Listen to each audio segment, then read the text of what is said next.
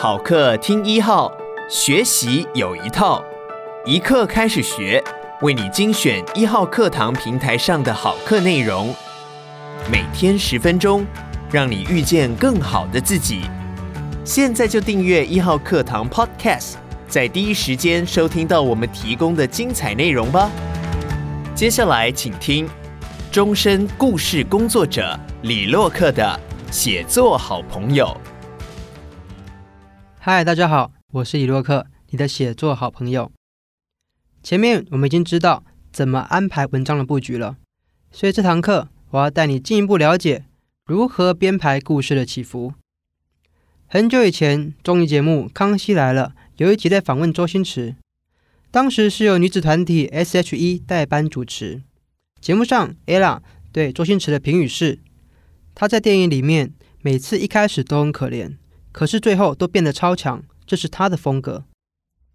从很惨到很强，Ella 用一句话总结了周星驰的电影。听起来虽然有点简化，但这就是故事结构编排的最高心法。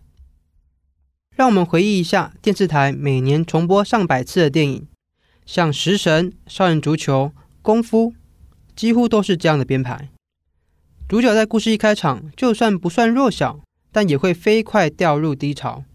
然后在剧情中慢慢爬升，从很惨到超强，这几乎是周星驰电影的必胜公式。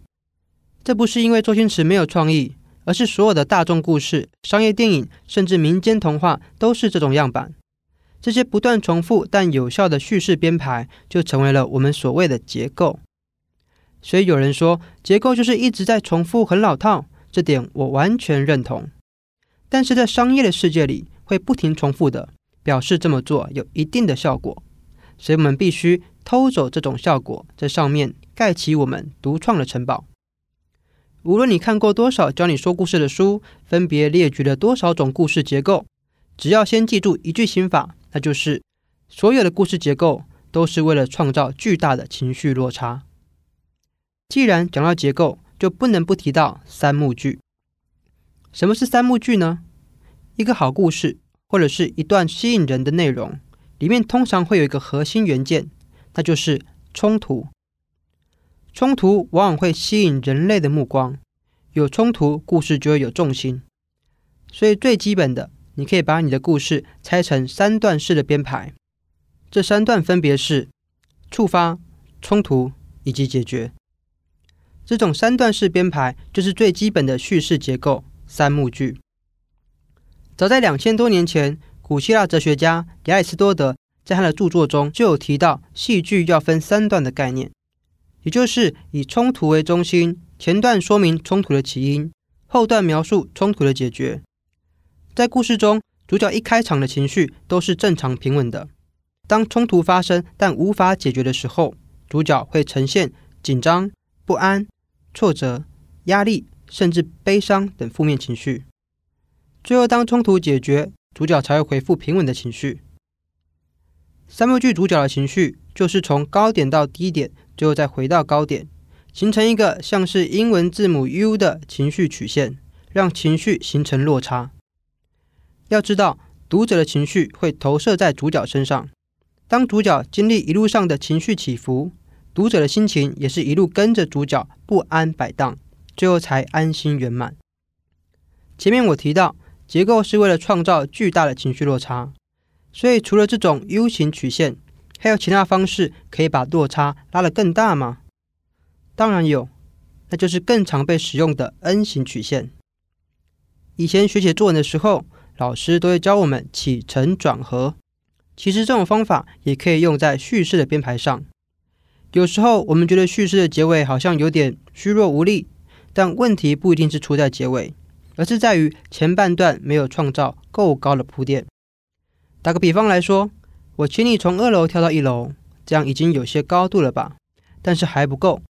接着我要请你先爬到五楼，再往下跳到一楼，这样高度的落差是不是就变大了？可怕多了吧？起承转合其实就是三幕剧的拆分。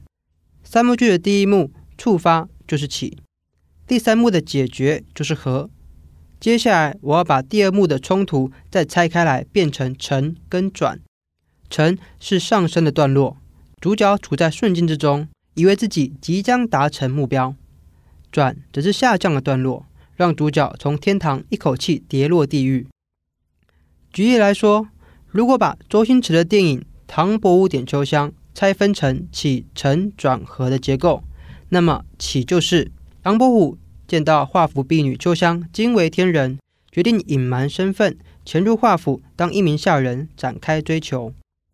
陈氏唐伯虎凭着才华，逐渐虏获秋香芳心，两人情感升温。转世唐伯虎身份被揭穿，画府夫人对唐伯虎恨之入骨，下毒谋害唐伯虎。这时候夺命书生也闯入画府，准备要灭画府全家。最后的和，则是唐伯虎解毒后，不计前嫌，打败夺命书生，解救画府，最后顺利抱得美人归。由此可知，承就是编排中的爬高楼，让读者以为主角差一点就要达成目标了；转折是一口气跳下来，狠狠摔到谷底。加上开头的起跟结尾的合，主角情绪就会从低到高，再从高到低，最后回到高点。形成一个像是英文字母 N 的情绪曲线。比起三部剧，多了这段向上爬再摔下来的过程，中间是不是就有更大的落差和更多的转折了呢？如果不是写复杂的长篇故事，基本的四段式起承转合已经足够让你在日常写作中写出精彩的叙事。运用冲突加落差这个技巧，就能轻松编排出情绪起伏了。每次讲到结构起伏的技巧，我都会有个体悟。也许精彩的人生就像故事结构一样，一帆风顺的人生固然轻松安心，但跌落谷底后还能奋起的人生才更值得我们钦佩。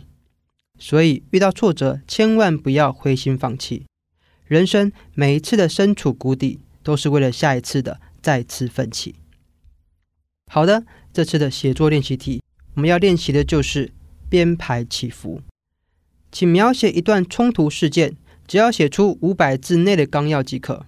请你试着用起承转合四个段落，把情绪落差拉大。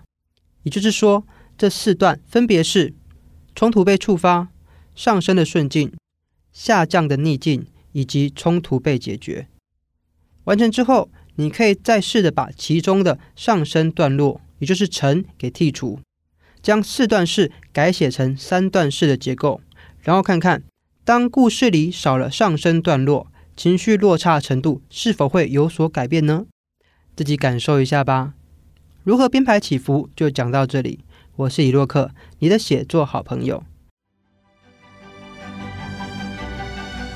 感谢你收听一号课堂，邀请你现在就下载一号课堂 APP，购买李洛克的。写作好朋友，收听完整课程吧。